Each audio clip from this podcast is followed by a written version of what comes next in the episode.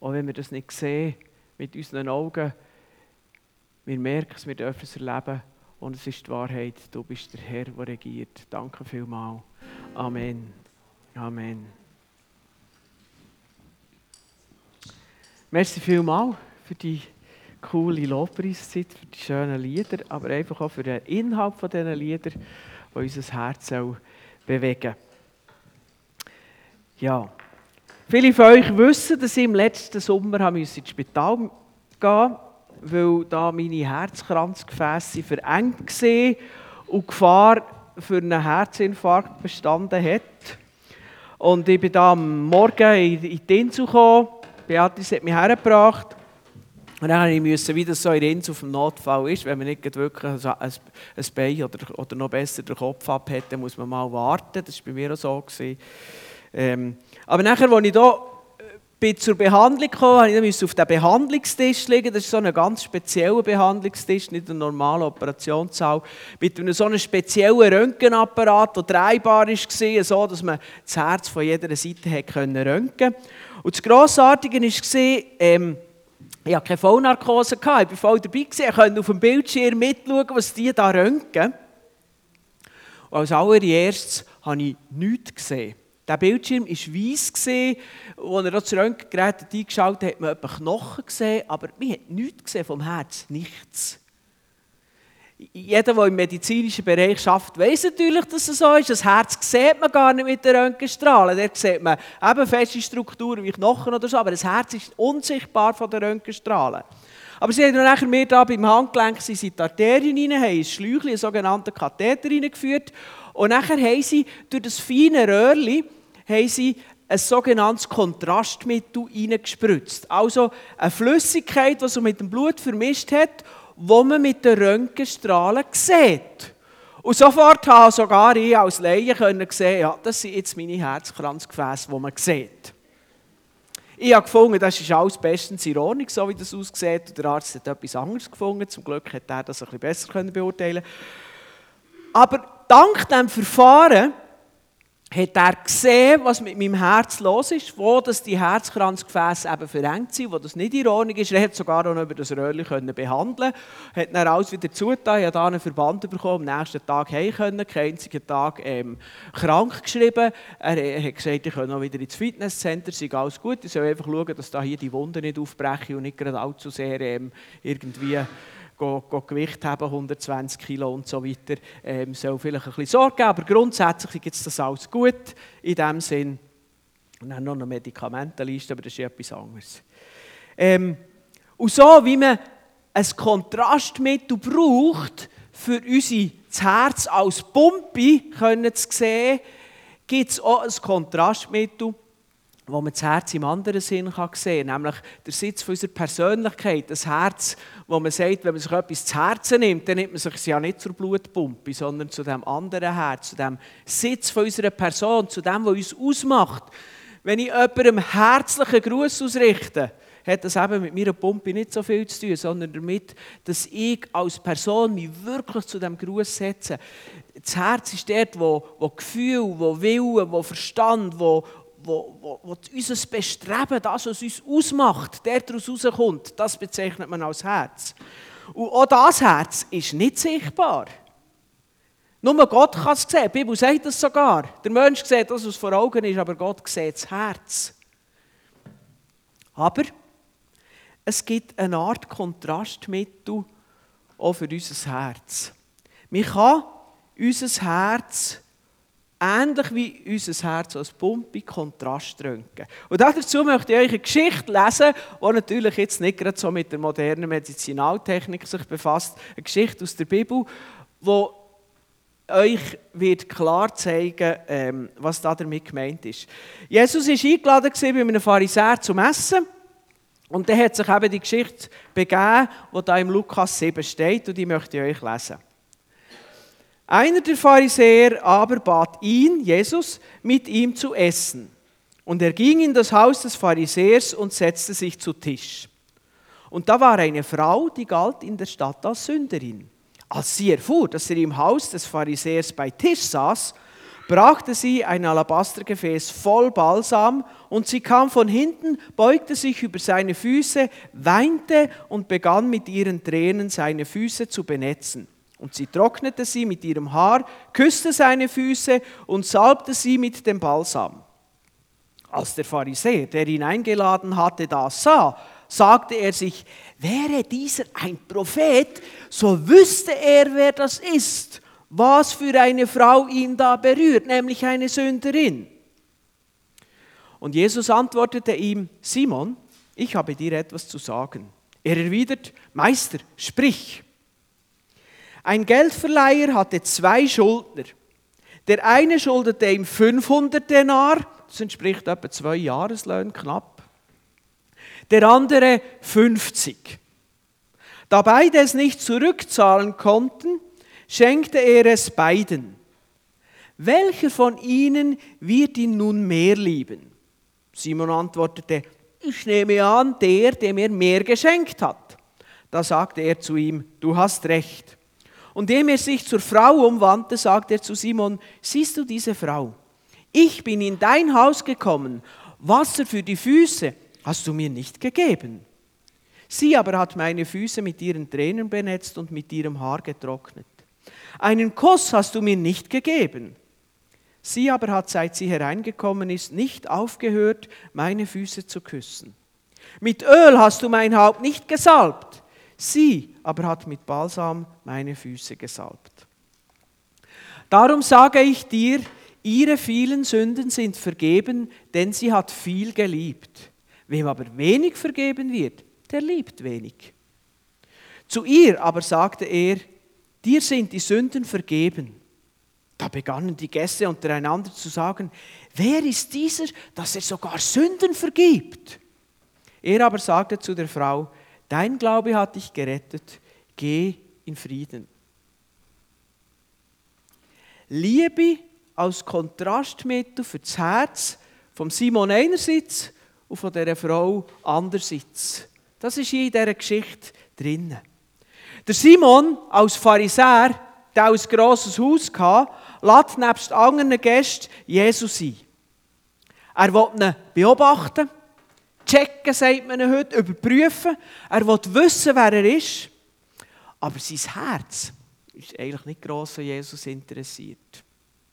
Ich meine, bei diesen staubigen Wegen, Anstand wäre es mindestens gewesen, im Wasser herzustellen, dass er sich selber die Füße waschen kann. Wenn man ihn wirklich ehren will, dann wischt man ihm so. Oder tut, meistens hat das nicht der Herr vom Haus gemacht, sondern ein Diener im Haus.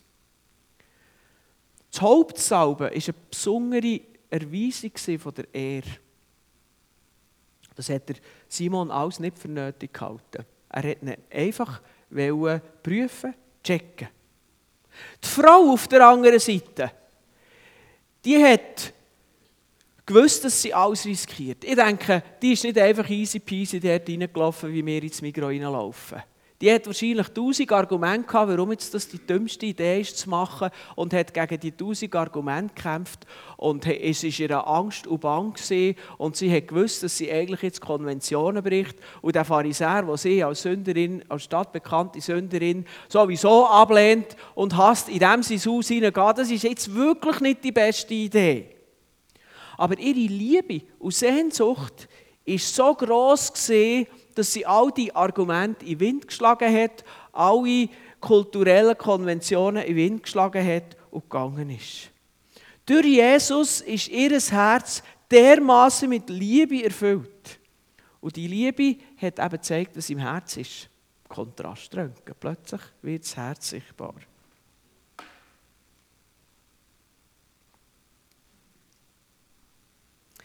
Ich möchte mit euch ein paar Kontrastmittel für unser Herz anschauen.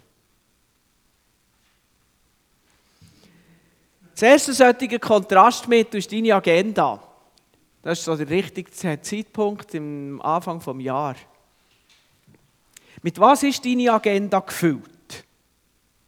Wo hat deine Arbeit Platz, deine Erholung, deine Freunde, Gemeinde, Jesus, die stille Zeit, die Bibel? Studieren. Ähm, was könnte man noch sagen? Deine Familie, deine Hobbys, Freizeit, Fitness, Sport und so weiter. Wo hat was Platz? Ja, ich weiss, wir haben vielleicht nicht alle Sachen in der Agenda. Ich schreibe zum Beispiel nicht in die Agenda, wenn ich schlafe, obwohl das relativ viel von meiner Zeit einnimmt. Aber grundsätzlich einfach als, als, als Metapher in diesem Sinn. Die Agenda ist ein Kontrastmittel von deinem Herz. Was ist dir so wichtig? Wir können es so sagen. Was ist dir so wichtig, dass es deine knappe Zeit bekommt?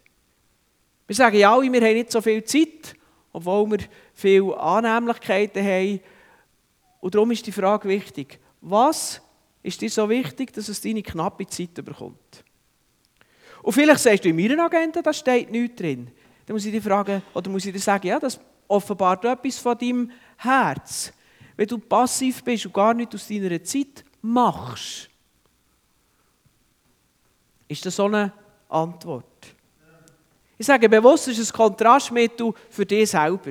Wir schauen einander gegenseitig nicht in die Agenda schauen und ich glaube, es ist auch nicht dran, dass wir einander gegenseitig be- oder verurteilen. Aber ich möchte dir die Möglichkeit geben, dich zu prüfen. Ein zweites Kontrastmittel ist die Kontoauszug, der Bankauszug. Wo investierst du deine Mittel? Ich frage noch weiter, darf Gott da überhaupt reinzureden? Oder ist er für einen Sonntag zuständig und für den Himmel? Und für das Segnen. Und das mit dem Geld, das soll er gefälligst dir überlassen.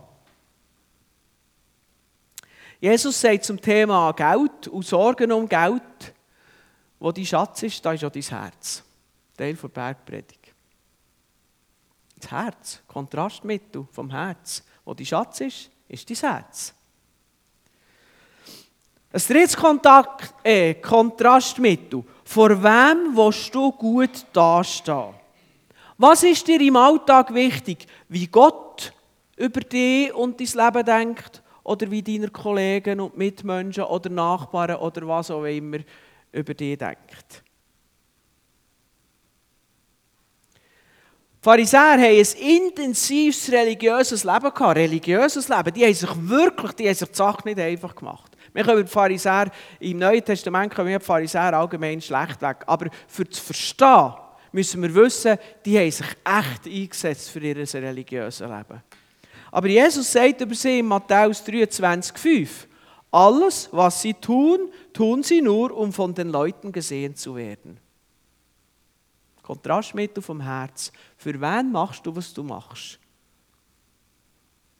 Eben, der Simon. Jesus eingeladen, ein Dine gehalten, schöne Sache. Aber irgendwann hat man gespürt, der ist gar nicht an Jesus interessiert. Das ist gar keine Liebe. Das Kontrastmittel hat es gezeigt. Und so könnte man weitergehen durch alle Sachen, was für Beziehungen du hast oder ähm, einfach so Sachen, die dein Leben ausdrücken. Was für Hobbys das du hast, welche Bücher dir wichtig sind. Wir können jetzt da ins Detail gehen. Und wir müssen aufpassen, ich will nicht gesetzlich werden in diesem Sinn. Aber einfach sagen, das, wie du dein Leben gestaltest, ist ein Stück weit das Kontrastmittel vom Herz. Und letztlich geht es in all diesen Sachen immer um eins, nämlich um das, was Jesus in dieser Geschichte hier gezeigt hat. Die Liebe zeigt dein Herz. Die Liebe zeigt dein Herz. Wird durch dein Leben die Liebe zu Christus sichtbar oder deine Selbstsucht? Letztlich geht es doch eigentlich um diese Frage. Und das empfinde ich aus dieser Geschichte heraus, mit dem Beispiel auf uns heute bezogen, vom Kontraströntgen. Und dann kann man sich fragen, ja, und was jetzt? Kommt jetzt der religiöse Hammer? Jetzt musst du endlich lieben. Mehr Liebe, das ist die Forderung, die ich an dich habe. Und ich sage euch, das wäre nicht einmal falsch. Gott, unser Schöpfer, der allmächtige Gott in seiner Heiligkeit, hat doch eigentlich den Anspruch, von seinen Geschöpfen verehrt zu werden. Aber es würde uns nicht weiterhelfen. Wir können hier hingehen und sagen, so, jetzt sind wir am Alltag das richtig füllen mit frommen Werk, denen gehen wir helfen und dann machen wir in der Gemeinde noch das und dann tun wir noch dieses und jenes und eins und so weiter und dann noch drei, vier Überweisungen an unserem Konto in das Werk und in diese Sache und so weiter und dann gehen wir noch zwei, drei Leute ein Zeugnis geben. Das sind übrigens alles gute Sachen. Ich will nicht sagen, dass wir das nicht machen sollen. Aber wenn das einfach bloß äußerlich ist und nicht Ausdruck von deinem Herz, ist es wertlos. Und darum ist die wirkliche Frage doch die, bist du von der Liebe, die Jesus zu dir hat, dermaßen ergriffen, dass du zurückliebst? Hast du das Geschenk, das Jesus uns gegeben hat in der Erlösung, so tief in deinem Herz erkennt, dass aus dir eine Reaktion rauskommt wie von dieser Frau? Dass du alles in Schatten stellst, die ganze Ruf und alles aufgibst, weil du dermaßen Sehnsucht nach Jesus hast und ihm deine Liebe zeigen willst. Übrigens, der Balsam war wahrscheinlich nicht ganz gratis. Oder bist du vielleicht einfach Christ im Kopf statt im Herz? Eben so ein bisschen, so ein bisschen ähnlich wie der Simon. Jesus da haben, Jesus checken, ein bisschen mehr verstehen, ein bisschen mehr wissen, that's it. Vielleicht war dein Herz auch früher einmal so wie bei der Frau, aber es hat sich ein bisschen zurückentwickelt, also durch die Zeit. Man wird ja auch ein bisschen gesittet mit der Zeit. Man kennt jetzt das Zeug da mit dem Christsein, ist nicht mehr ganz so wie die ersten fünf Wochen, wo man ist gläubig war. Und man ist ein bisschen abgekühlt worden. Man sagt dem manchmal Weise. Man kann so leben. Man kann so sogar religiöse Karriere machen. Der Simon, der hat einen guten Stand erreicht in seinem religiösen Leben. Auch in seinem materiellen Leben, wenn er so ein Haus hat, dass er so eine, ähm, so eine Party geben konnte. Aber wir gehen so am wahren Leben vorbei. Bin ich überzeugt. Eben, unser Motto, Jesus kennen gleich leben. Und das ist mehr als ein Motto. Es ist eigentlich darum ein Motto, weil ich überzeugt bin, ist es so. So funktioniert das Leben. Und ich hoffe, ihr versteht auch, warum ich das Motto gewählt habe. Es ist der Schlüssel für unser Leben. Ich rede viel vom Gottesdienst, wie wichtig das er mir ist. Aber der Gottesdienst ist nicht der Schlüssel, es ist die Beziehung von Jesus. Ja, der Gottesdienst soll helfen in dem. Aber der Schlüssel ist deine Beziehung zu Jesus, ist unsere Beziehung untereinander, ist letztlich eigentlich die Liebe. So wie bei dieser Frau. Jesus hat ein klares Zeugnis gegeben. Ihn hat nicht interessiert, was die Vergangenheit von dieser Frau ist. Wir wissen nämlich gar nicht, in welcher Form dass die Sünderin ist. Wir denken immer bei einer Frau, es geht um Sexualität. Das ist eine Prostituierte, aber es steht gar nicht da. Es ist gar nicht interessant. Interessant ist Nummer eins, sie ist zu Jesus gekommen. Und es war voll, ihr Leben ist total verändert worden. Beim Simon ist alles beim Alten geblieben. Das ist der grosse Unterschied. Und darum, wenn ich die Geschichte lese, wenn ich mit euch die Geschichte teile, dann geht es mir um eine Sache. Such Jesus um jeden Preis. Setz alles dran, ihm zu begegnen. Das ist sogar noch wichtiger als Schlafen und Essen. Die Liebe. Jesus kennen ist Leben. Bist nicht mit einem unterkühlten Christsein zufrieden. Dass du checkst, wie das läuft, dass du weißt, wo und wenn und wie oft man sich muss zeigen und was man muss machen muss, dass man einigermaßen im Mainstream mitläuft. Sondern Such Jesus radikal um jeden Preis. Orientiere dich nicht daran, ob die rechts und links von dir das auch machen, mehr machen oder weniger machen, sondern mach es wie die Frau. Alles zum Trotz, allen Konventionen zum Trotz, sie hat einfach eins gehabt. Jesus.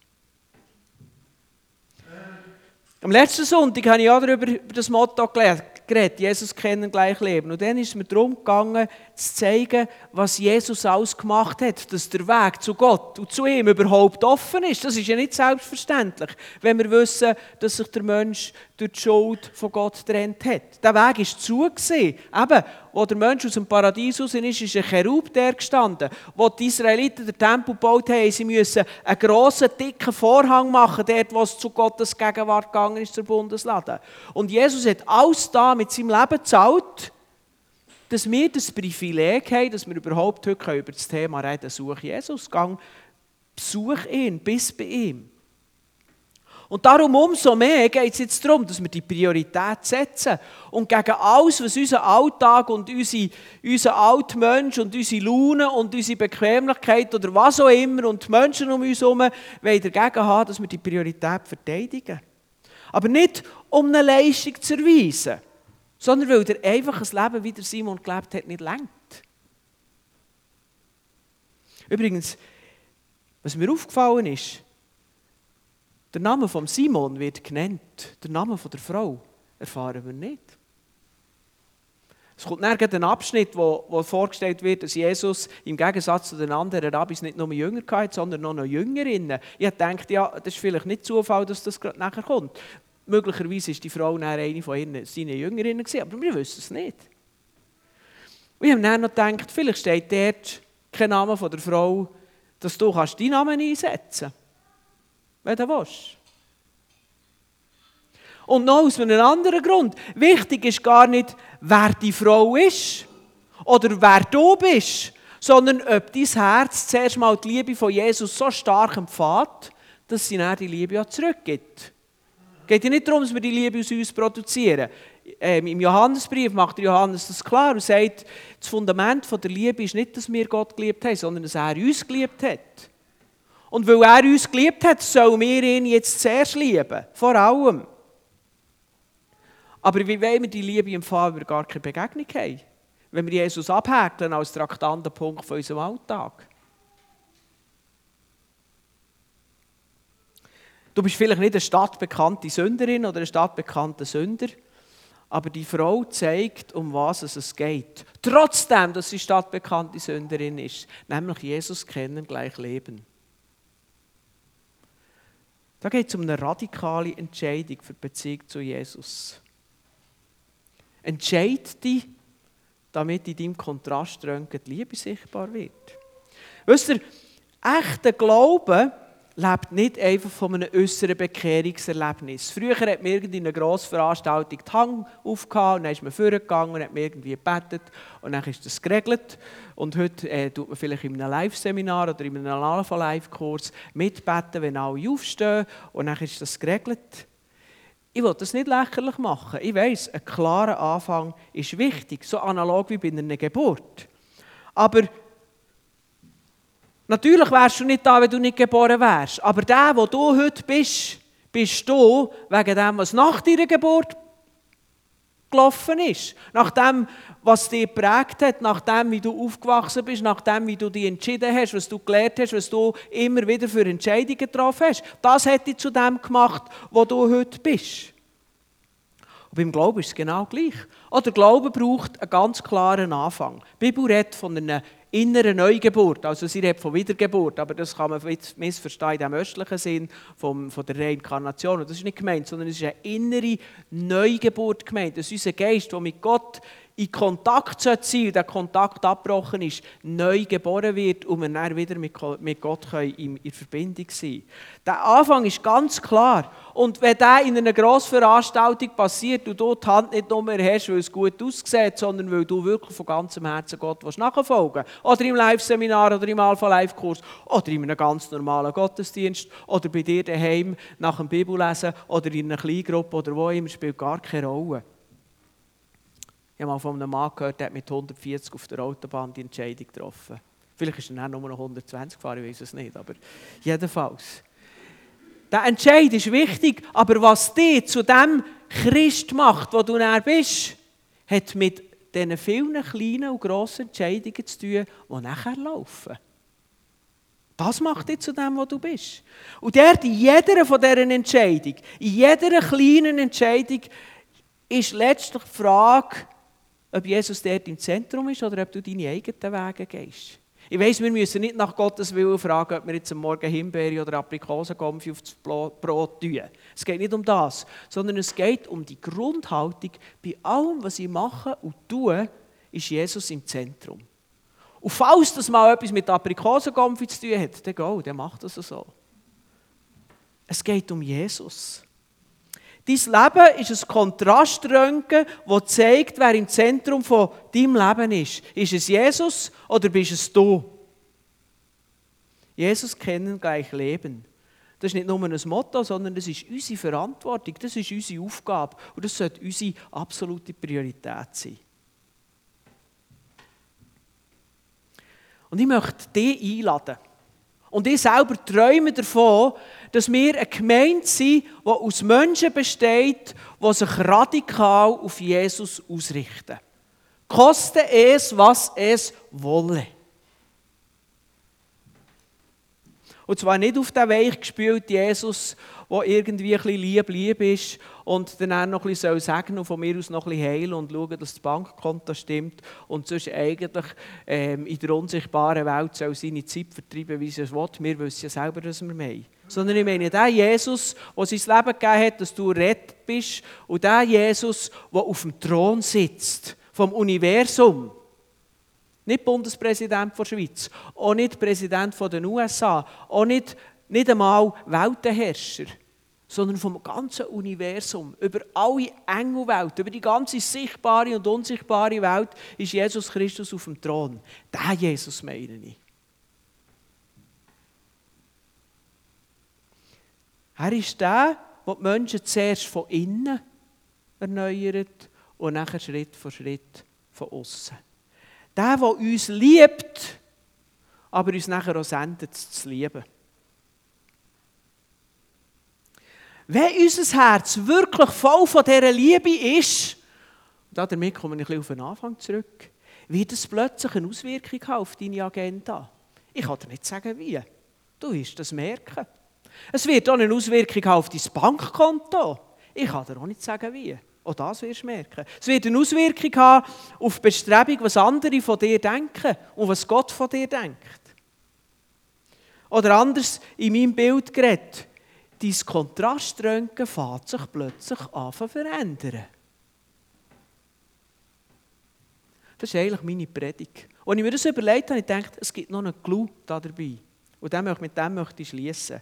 Wenn deine Priorität wirklich bei Jesus liegt, wird er dein Leben so ordnen und segnen, dass weder deine Berufung in der Arbeit, in der Familie, in der Gemeinde und auch nicht dein Freundeskreis oder deine Freizeit, deine Erholung und so weiter zu kurz kommen.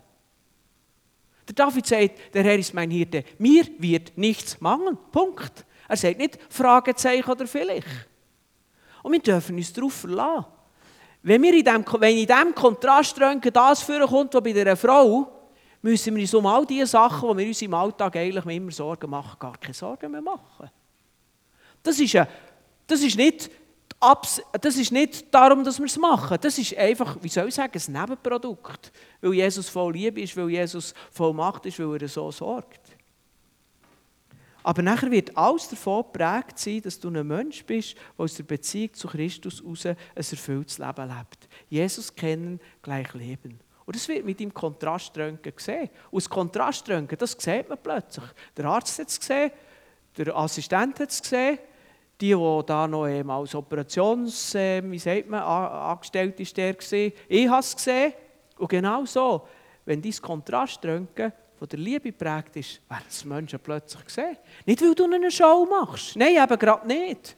Sondern weil du bist, wer du bist und die Liebe von Jesus dir ergriffen hat.